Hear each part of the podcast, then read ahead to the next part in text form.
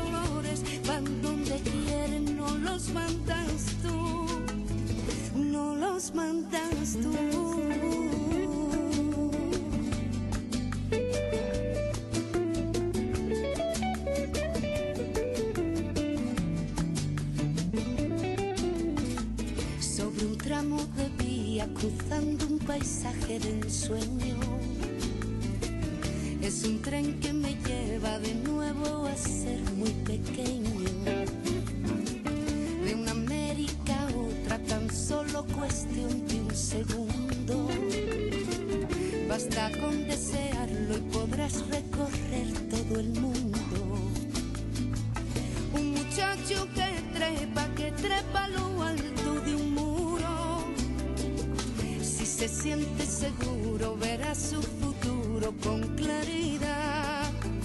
Y el futuro es una nave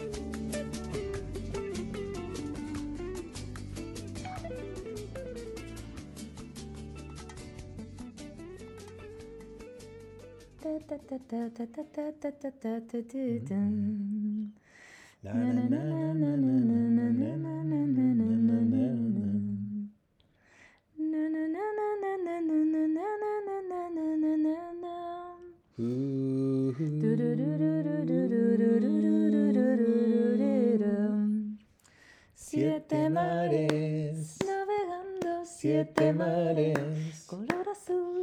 Hola radio oyentes. Hola, radio oyentes. Estamos aquí de nuevo con otro episodio de ¿Qué arte? En Radio 4EB, Community Radio. Tu programa de arte en castellano. Siete mares navegando. Hoy con Mónica y Carlos desde Brisbane para toda la comunidad hispanohablante, para los que nos escucháis desde otros lugares y en otros tiempos. Un saludo para todos. Bien, pero antes de empezar, queremos hacer nuestro reconocimiento desde nuestro programa ¿Qué arte? y desde Radio 4EB. Queremos demostrar nuestro respeto y reconocimiento para con las primeras naciones, así como sus antepasados, presentes y futuros.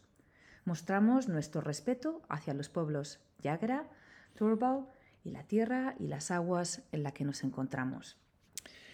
En efecto, eh, y en el capítulo de hoy eh, volvemos a nuestro templo del arte favorito en Brisbane, el Museo Goma y la Galería de Arte, y vamos a visitar eh, exposiciones, distintas exposiciones. Sí, hemos visto más de una exposición, más de dos y más de tres.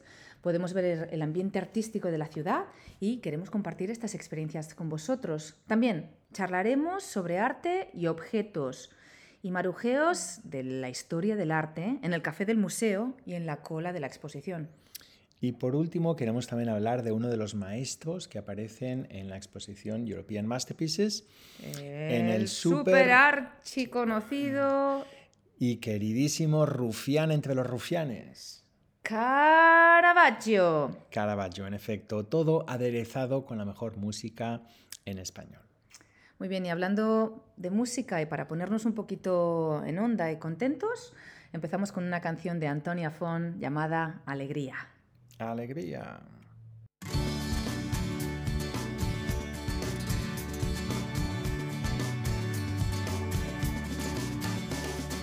Dau el sol de sora baixa dins l'horitzó damunt la mar rissada els avions Dau el sol de sora baixa vermell i talent massala i merengada sa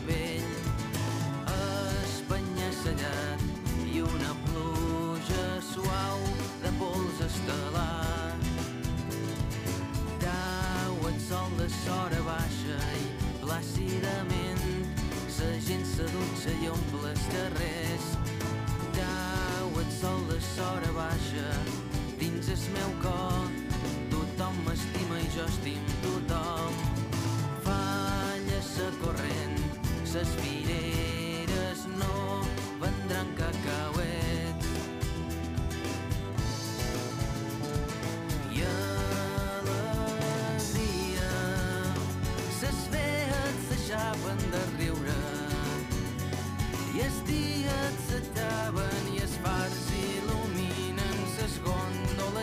Entre ses tases i alegria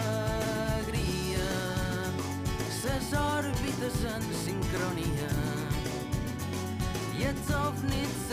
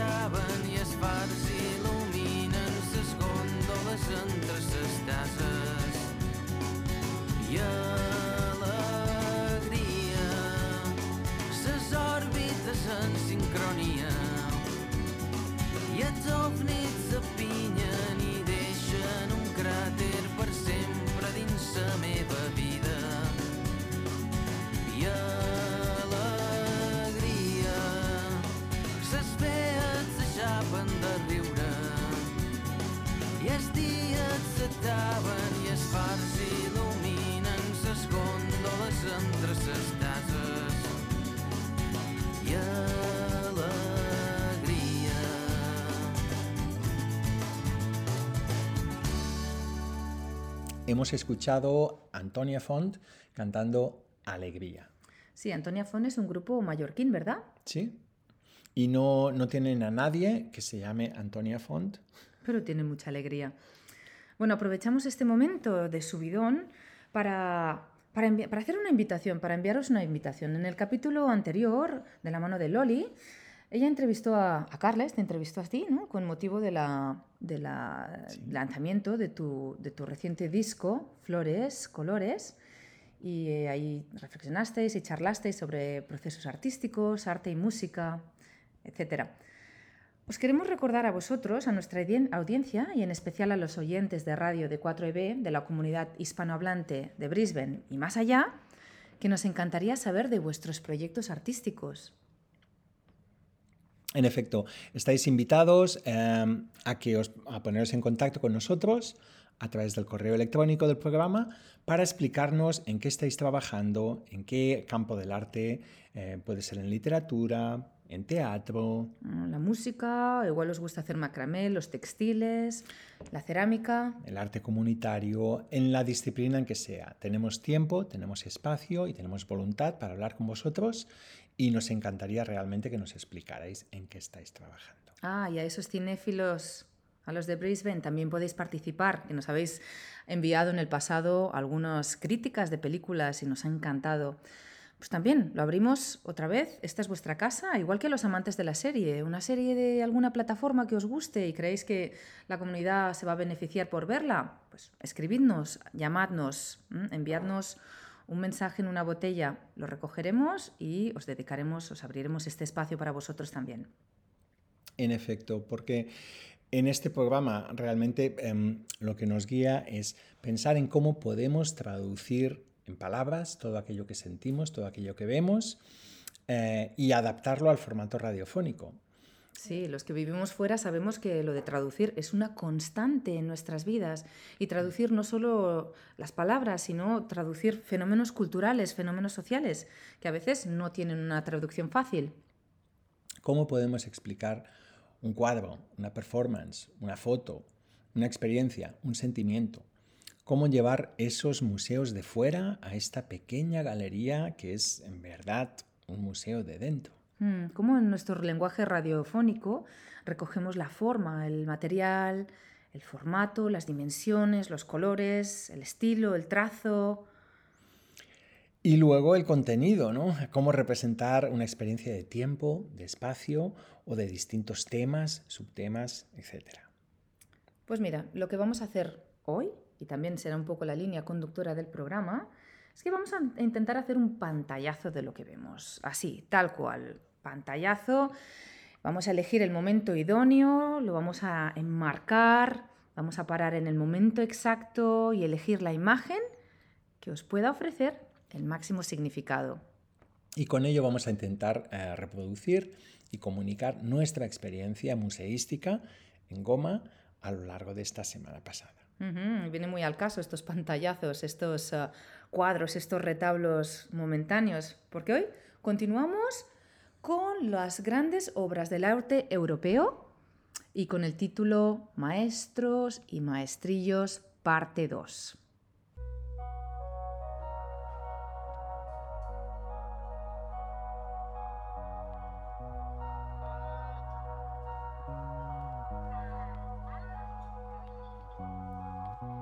Los domingos tengo un plan establecido. Puedes llamarlo costumbre accidental. Me paseo por tu plaza por si bajas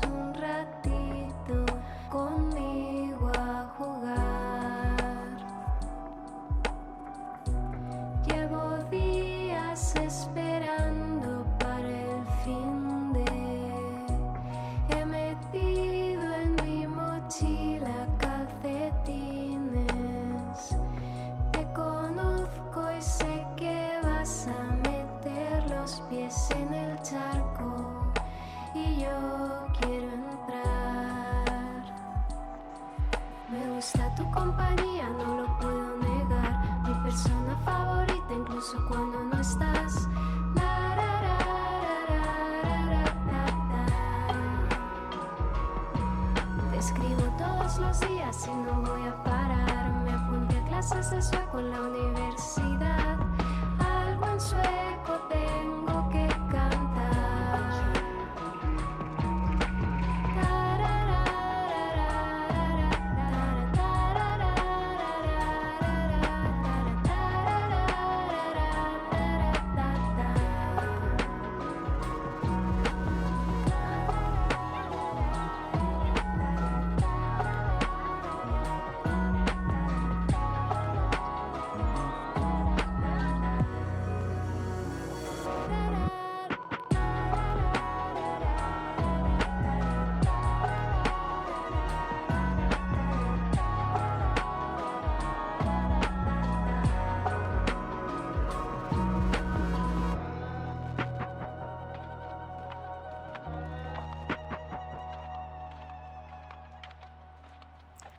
Feliz domingo hemos escuchado a Casero con su canción Los Domingos del álbum eh, Todo Mal.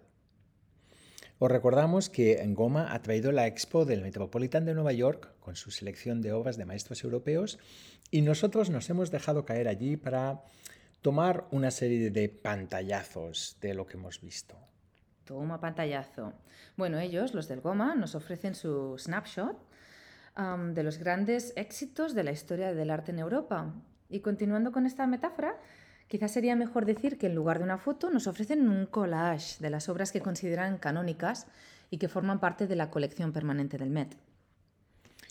Ya hablamos en el anterior programa de cómo nos resultaba curioso e interesante el hecho de que vayamos a ver en un museo de Brisbane una colección de otro museo.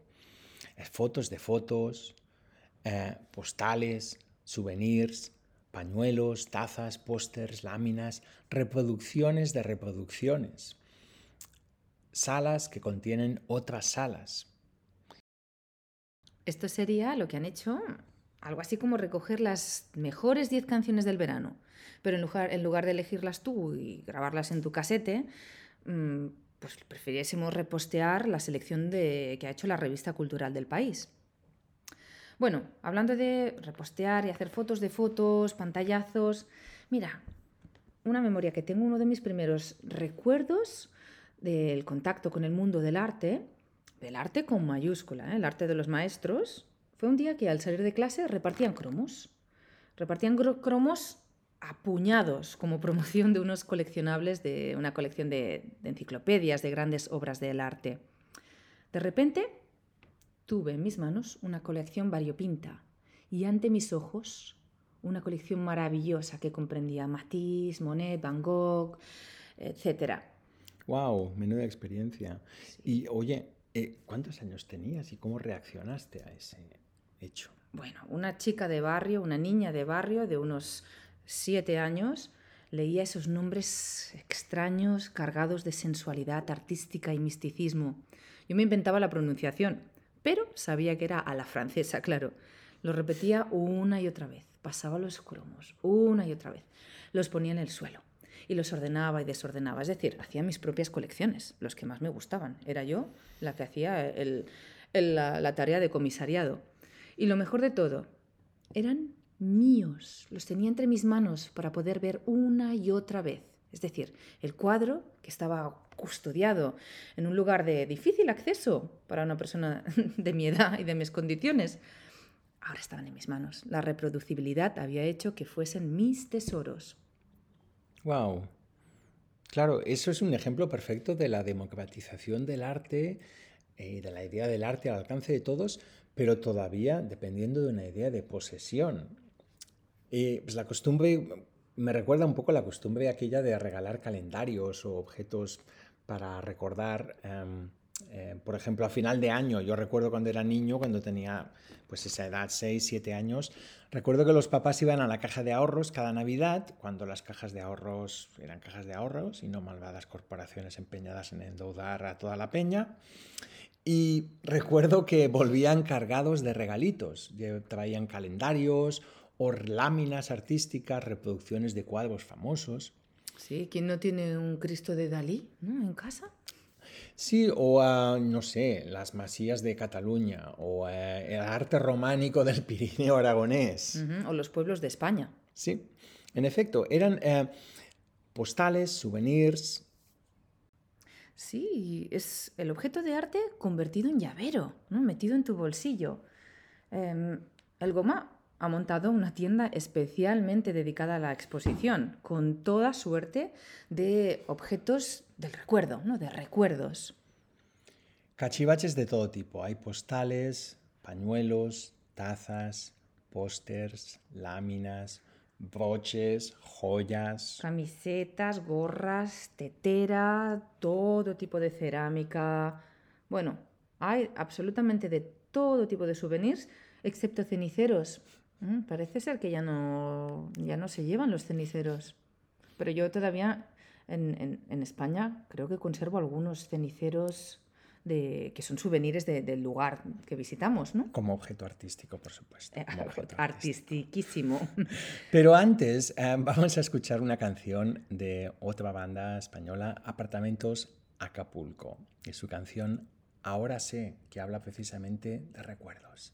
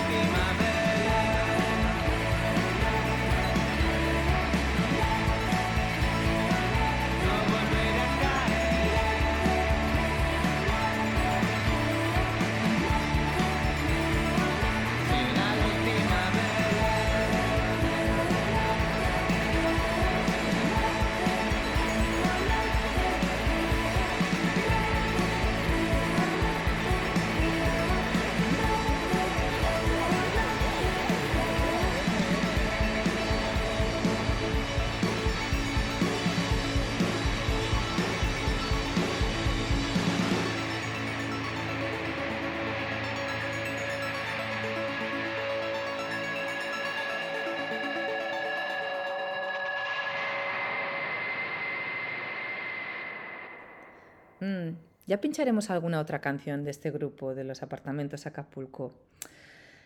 Ahora sí. Bueno, también nos tenemos que confesar otra cosa. Esta es la segunda vez que intentamos a ir a ver la exposición de las em, obras maestras del, aire- del arte europeo y no lo conseguimos. La segunda vez que nos quedamos a las puertas. Oye, ¿qué, qué es lo que pasó? Bueno, es que para acceder a la exposición la cola no baja de los 40 minutos de espera. Y eh, bueno, que no pudimos, no, no pudimos esperar tanto tiempo. Pero eh, viendo esto, podemos suponer al menos que la exposición está siendo un gran éxito de asistencia, lo cual es una buena cosa. Sí, asistencia de todo el mundo, excepto la nuestra, claro. De momento, pero eh, esperamos, vamos a ir. Y de hecho tenemos, em, tenemos una, un- algo de información útil para ustedes. Que Un es que- chivatazo. Un chivatazo em, en que nos han dicho eh, fuentes cercanas al museo que la hora mejor para visitarla cuando hay menos colas y menos aglomeraciones es entre la una y media y las dos de la tarde. O sea que si queréis ir, os recomendamos, si no tenéis todo el día para estar esperando allí, pues eh, entre la una y media y las dos de la tarde es la mejor hora. Mm, Parece que los australianos también se deleitan en el uso de la siesta. El eh, fino arte de la siesta, desde luego. Pero bueno, suerte que hay, aparte de esa exposición, hay otras salas, otras colecciones, otros grandes maestros y maestras. Y eh, sí, hay otras obras de arte por descubrir, eh, por etiquetar y por disfrutar. Y es que eso de dar vueltas al museo y no acabar de entrar nos encanta. Bueno, este hecho de no poder entrar a la, a la exposición principal nos obligó o nos, nos ayudó a descubrir otras exposiciones que estaban alrededor. Vimos una exposición que se llama I Object, Mm, yo objeto, que su título mismo puede dar a varias interpretaciones. Bueno, la podéis encontrar en el museo desde el 7 de agosto al 29 de agosto en la galería 3.5 y es gratis. Em, la exposición I Object, Yo Objeto, nos recuerda al famoso J'accuse de Zola sobre el, el- famoso caso Dreyfus de corrupción, ¿verdad? E injusticia. Y se centra en la red de relaciones complejas que los artistas australianos indígenas tienen con los objetos, desde las historias que conforman su creación, la creación del objeto artístico, hasta las consecuencias sociales y culturales de la colección, de co- recoger y llevar este objeto a, a un lugar diferente en el que fue producido.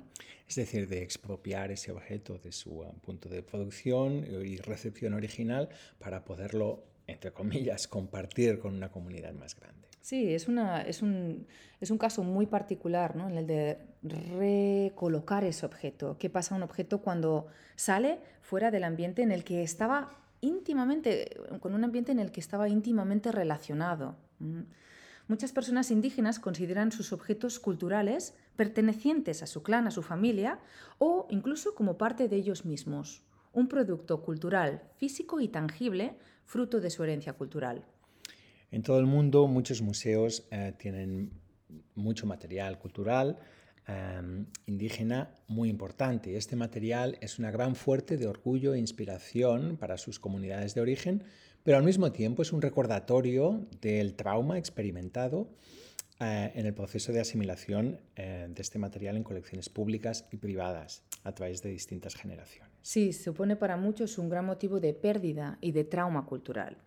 En la exposición de Brisbane, sin embargo, encontramos obras que celebran la supervivencia de la traducción, de la tradición de la escultura y recoge objetos coleccionados y otros que también lamentan la pérdida de la fuerza cultural que estos objetos experimentan o pierden al ser sacados de sus comunidades de orígenes.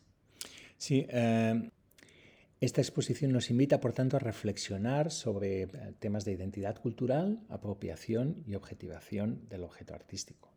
Y esta exposición sí que tiene ceniceros.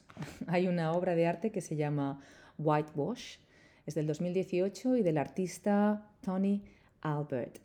Y es una colección, es una, instalación de ceniceros vintage recogidos con, con todo tipo de imágenes aborígenes o indígenas sacadas del contexto de la tienda de, recuerdos o la tienda de souvenirs.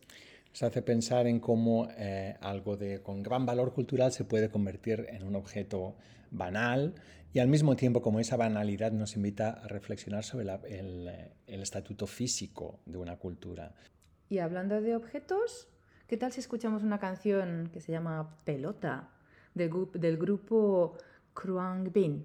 Es un grupo de Texas, de Texas. Sí, son un, son un, trío de Texas.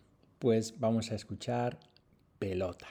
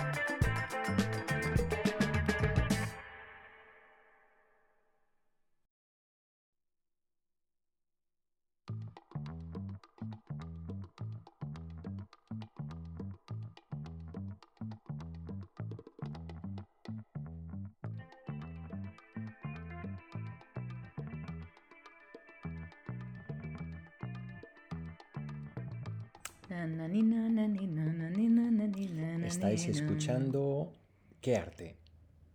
En 4EB Community Radio, en la 98.1. Vuestro programa de arte en castellano. Y continuamos nuestro paseo por el museo, sin haber entrado a la exposición a la que teníamos que haber ido. Pero no nos amedrentamos ni desistimos nunca. No desaprovechamos ninguna ocasión para observar y ver qué es lo que se cuece en el precinto artístico más famoso y vibrante de Brisbane y Queensland en general. Y así es como sacamos nuestras herramientas y leemos signos, mismo a la cola del museo. Traducimos gestos, interpretamos carteles, movimientos, objetos, toda suerte de objetos que se ofrezcan a nuestro análisis semiótico. Por algo estudiamos filología, ¿verdad? Bueno, y además pues así pasamos el rato. Sí. Y también tomamos café. Y charlamos y nos contamos nuestras cosas. Sí. Todo eso en la cola. Oye, pues cuenta, cuenta. Eh, cuenta, cuenta, ¿qué es lo que vamos a ver hoy? Bueno, ¿quieres que te cuente un cotilleo? Pues sí, claro. Mira, ¿sabías que Caravaggio era un pillo de armas tomar? Por decirlo de manera suave. Un pillo de armas tomar, ¿qué quieres decir? Sí, Michelangelo Merisi de Caravaggio, nacido en Milán en septiembre de 1571 y que murió en Porto Ercole 18 de julio de 1610. A través de toda su vida, el conocido Caravaggio fue un rebelde. Bueno, estuvo involucrado en luchas de espadas, en peleas, incluso se le acusó de haber cometido un asesinato. Su vida personal fue constantemente marcada por el drama, calidades que se reflejaban en sus pinturas y en su famoso claroscuro. Sus piezas realistas, a veces consideradas polémicas, dejaron una marca ineludible en el panorama artístico europeo. Qué interesante. Oye, ¿y por qué es tan controvertido? Caravaggio, incluso John Rus- Ruskin, el, el- el importante eh, crítico de arte británico del, siglo XIX, castigó a Caravaggio por su vulgaridad, aburrimiento, temas impíos y se lamentó del hecho de que el italiano había dejado supuestamente de lado la belleza en favor del horror, del feísmo, de la suciedad, del pecado. La suciedad del pecado. ¿Era un poco, un poco porno? Bueno, le gustaba toda suerte de temas en, las que hubiese, en los que hubiese carne. Mm. Sí, parece ser que le atraía especialmente lo que el estudioso David Moriente llama el perfil bajo. Mm, Ideas de la belleza o de sentimientos que se relacionaban con emociones no nobles. Caravaggio fue, en realidad, una profunda contradicción, reconocido por sus coetáneos eh, como alguien que tenía, dice Poussin, el genio de la pintura, pero que había venido a destruirla. Caravaggio habría de renovar de modo radical el sistema pictórico del Renacimiento, pero su figura no fue reivindicada hasta el siglo XIX y solo anteriormente, a través de referencias de seguidores caravallistas, eh, conocemos algo sobre su proyecto. Caravaggio era, pues, un, lo que se conoce un outsider. Sus trabajos resultaban embarazosos, en palabras de Moriente, porque la suma del naturalismo y el tenebrismo redundaban en algo irreal. Es decir, creo que se avanzaba su técnica y su, su, su manera de- de concebir los cuadros, se avanzaban a la visión artística del momento. Es por eso que se ha hablado de Caravaggio como un, como un predecesor del lenguaje cinematográfico. Y a raíz de eso, tenemos una anécdota para los más peliculeros, ese grupo de Brisbane que nos escucháis, sabemos que estáis ahí y nos seguís con atención. ¿Habéis visto la película de Caravaggio, de Derek Jarman? Carles, ¿tú la has visto? Sí, la vi hace mucho tiempo. Es una película de los 80 con Tilda Swinton. Es uno de los primeros roles de Tilda Swinton. Nuestra queridísima y su queridísima, ¿no? Tilda Swinton de Derek Jarman. Yo casi ni me acuerdo. Tendría que... He estado, mientras preparaba un poco el programa, he estado viendo algunos vídeos porque no la recordaba bien. Bueno, sabiendo bien poco, sabiendo bien poquito sobre el pintor, pero habiendo conocido la, la na- la naturaleza, rebelde como una metáfora del artista contemporáneo, eh, Jarman pasó tiempo en Roma investigando y desarrollando varias interpretaciones de la vida de Caravaggio, de su trabajo y de su proceso creativo. El proyecto llevó unos siete años en finalizar, tardó siete años en ser finalizado, con muchísimas diferentes versiones y, diferentes guiones en los que se trabajaron. Y en, en general, la obra de, de Jarman, aparte de su, ah, de su aspecto visual fabuloso, increíble, con unos colores pictóricos muy, ah, muy interesantes, aparte de eso, lo que trata de hacer es, es em, demistificar un poco la idea del gran artista barroco y hacerlo humano, hasta el punto de hacerlo una persona mm, que no te gustaría, no te gustaría ser amigo de él, porque siempre te metería en líos. Siempre malas movidas, peleas, amantes mm, despechados que te vienen a buscar en mitad de la noche, que te roban, que te pegan un navajazo a la que te des- descuidas, algo muy sórdido. Sí, Jarman además ah, trabajó muchísimo en la manera de representar esta vida, esta vida, esta historia, en hacer este biopic no de la manera tradicional. No, él no lo hizo de manera lineal. Y mira, tiene mucho que ver con lo que hablábamos de los snapshots, de los snapshots, de los pantallazos. En realidad, toda la película son una serie de pantallazos o de retablos en los que el, el- el director recrea todo el proceso, la sensualidad, el- el- el- la idea de pecado, la idea de mm, correcto, incorrecto. am, La idea de santidad o de piedad también, mm, recordemos que gran parte de su obra era pintura histórica de tema bíblico. ¿sí? Además de los bodegones. Además de los bodegones, sí. De alguna manera, a mí me recuerda mucho la película de, de Derek Jarman con ah, Nigel Terry y con Tilda Swinton. Re- y en general la obra de Caravaggio me recuerda mucho el videoclip ese de Rem, em, Losing My Religion, que vemos una serie de estampas estáticas de gente detenida en un momento significativo. Sí, Moriente también nos dice que no había sido la primera vez que Jarman se interesó por las biografías. Ah, hizo una versión punk de Isabel II, del filósofo Wittgenstein, pasando por el rey homosexual Eduardo II de Inglaterra. La obra de Jarman, a este respecto, está repleta de mensajes, algunos más evidentes que otros, que reflexionan sobre la homosexualidad y cuestionan su componente de pecado, la, la- del pecado de la que hablaba Ruskin. También está inscrita dentro de los parámetros de lo queer, puesto que concede un peso decisivo al discurso y estética homo- homoeróticos, nos dice Moriente. Citando eh, el artículo de Morientes sobre Caravaggio, hemos de recordar que eh, la película de Jarman no alaba al pintor. De hecho, apenas narra nada eh, significativo en su carrera. No la alaba con los trazos biográficos em, que el director Jarman manipula a su antojo. De hecho, lo significativo es el discurso eh, de la imagen, tanto de la obra de Caravaggio como de la desarrollada paralelamente por el director para evocar atmósferas, sentimientos o introducir personajes sin casi ningún tipo de diálogo. Es em, casi como una exposición visual por la vida del artista a través de imágenes, casi sin diálogo. Con una estructura compleja a base de cuadros autónomos que funcionan como capítulos y múltiples elipses, Jarman no solamente realiza una película, más o menos dentro de las expect- expectativas fílmicas, lo que se espera que sea un film, sino que experimenta con un formato que podríamos denominar película, filme analítico iconográfico o retrato cinematoiconográfico. Wow. Wow. Eh, si tenéis ocasión de verla, eh, Caravaggio de Derek Jarman de 1986 con Nigel Terry y Tilda Swinton, os la recomendamos. Y ahora, siguiendo con el tema de lo tenebroso y lo macabro, vamos a escuchar una canción de Nueva Vulcano que tiene una línea que a mí me encanta.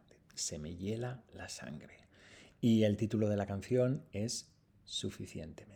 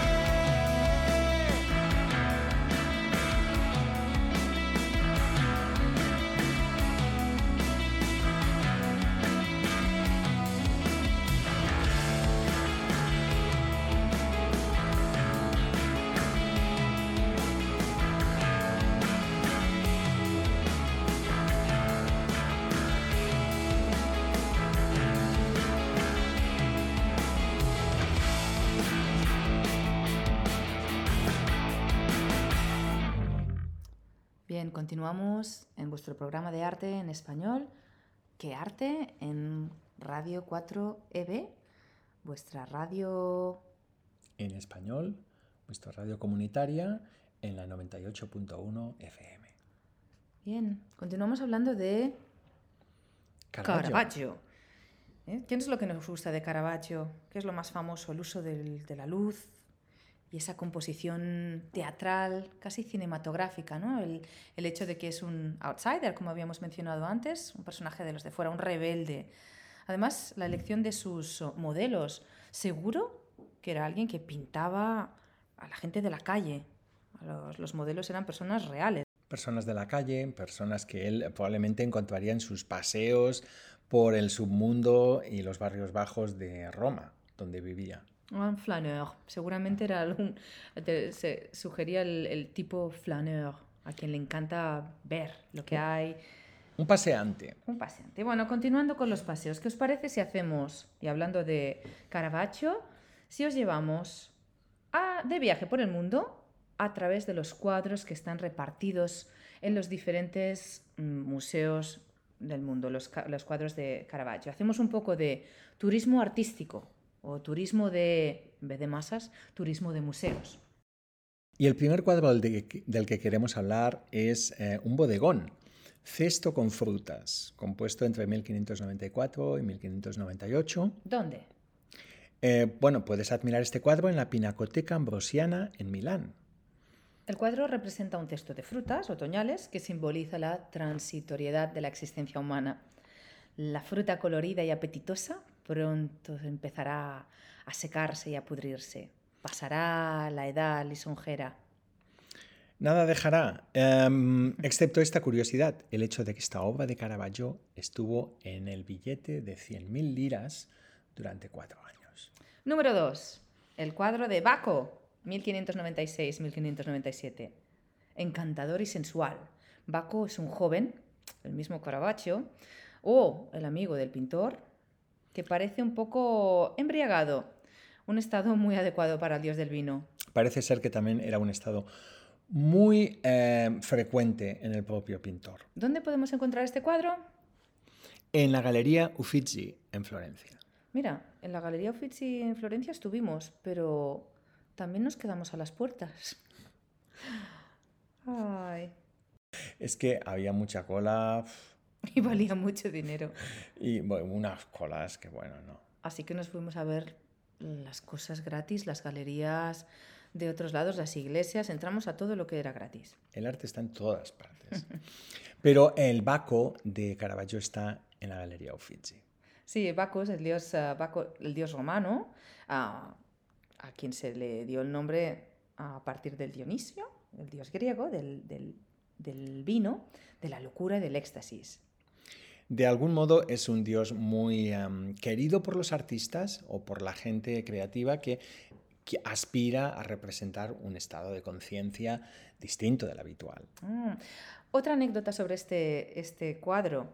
No es el primer cameo o el primer autorretratillo que hace Caravaggio. ¿m?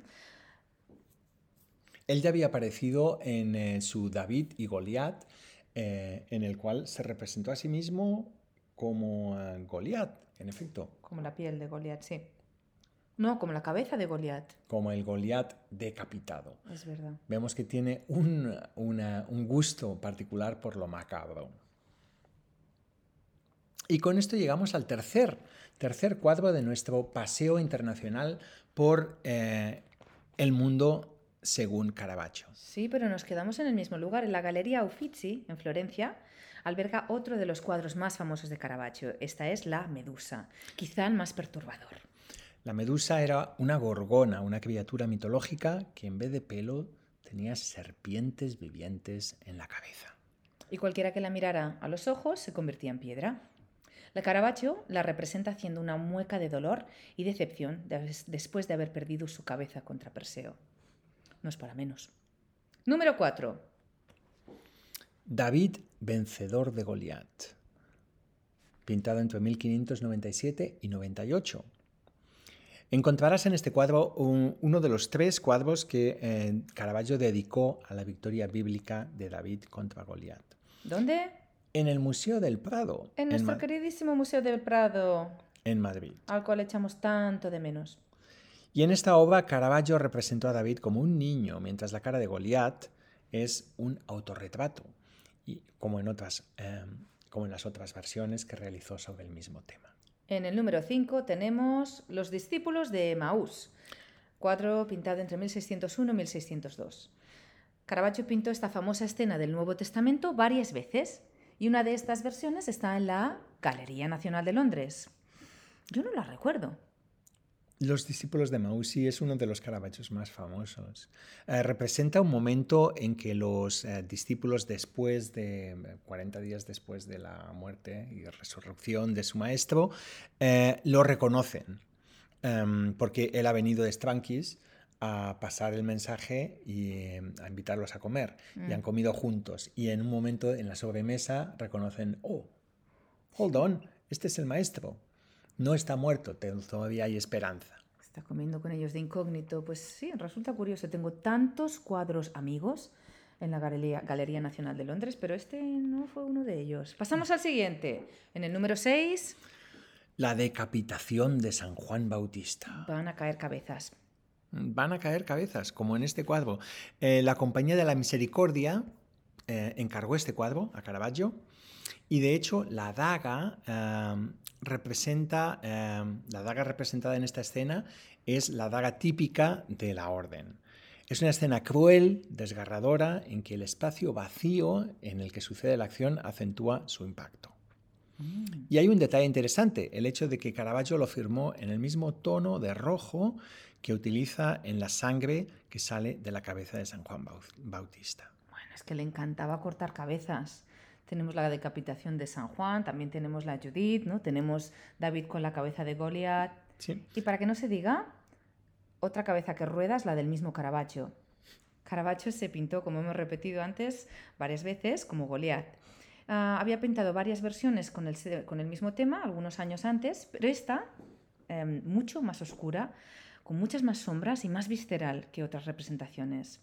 Quizá dirigiendo, como nos dice Moriente, su, di- su reflexión hacia un Miguel Ángel, adelantado al barroco, que se autorretrató como la piel maltrecha y deforme de San Bartolomé en los frescos del juicio final de la Capilla Sixtina. ¿Y dónde podemos encontrar este cuadro, la decapitación de San Juan Bautista? Tenemos que trasladarnos a Malta, a la cocatedral de San Juan de la Veleta. En efecto, sí. Y en el número 7 tenemos, eh, siguiendo con el mismo tema, San Juan Bautista, pintado en 1604. Juan Bautista, todavía no era santo Ah. entonces. ¿Y dónde podemos encontrar este cuadro, Mónica?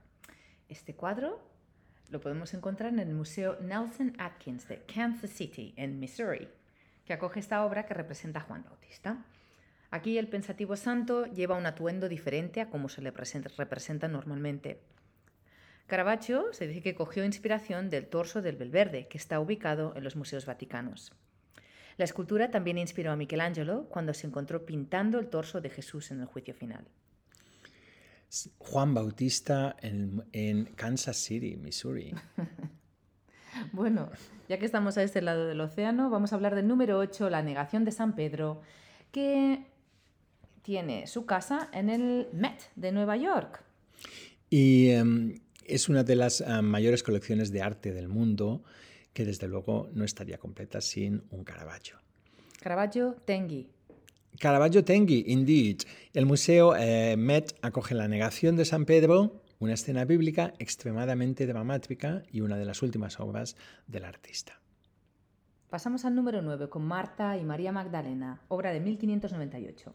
Estas dos son representadas durante una intensa conversación. Marta trata de hacer entrar a razón a María Magdalena tras su comportamiento mundano.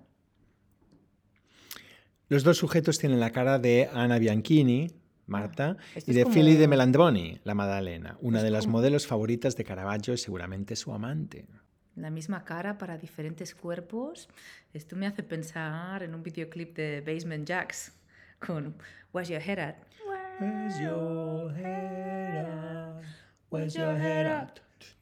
Where's your head at? Bueno, en el número 10 tenemos la Magdalena Penitente, Baco Enfermo y muchísimas obras más en Roma. En Roma. Era la capital del mundo. Era una de las ciudades más grandes, más vibrantes culturalmente.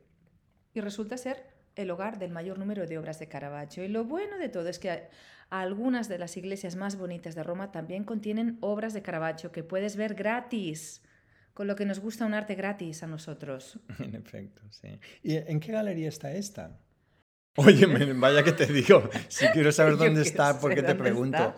Si lo puedo mirar en Mira, Google, ¿no? déjame que lo mire yo, te lo voy a contestar. Este cuadro tan bonito, que nos gusta tanto, está en la Galería Nacional de Arte Antiguo. Bravo. Bravo, Mónica. Muchas gracias. Y con este cuadro creo que acabamos el tour al- al- alrededor del mundo en 80, no, en 10 Caravaggios. El mundo en 10 Caravaggios. Así- Gracias por acompañarme en este viaje, gracias por acompañarnos. Espero- esperamos que, que- que os haya gustado. Esperamos que lo hayáis pasado bien, que hayáis aprendido, que sentáis eh, el impulso de ir a visitar arte en Brisbane, eh, las eh, grandes obras de los maestros europeos, pero también otras obras de arte. Y eh, esperamos vuestras contribuciones, sugerencias, ideas sobre aquello en lo que estáis trabajando. Bueno, y esperamos que las colas no se echen para atrás. Venga, a la cola todo el mundo. A la cola. Hasta la próxima entrega, amigos, amigas, amigues. Un abrazo de Mónica y Carlos desde ¿Qué arte? Vuestro programa de arte En castellano. En 4EB FM 98.1 Community Radio. Hasta la próxima. Chao. Y os vamos a dejar con una canción de Rata Negra, con una canción que se llama Desconfía de ese chico. Hasta la próxima. Disfrutad.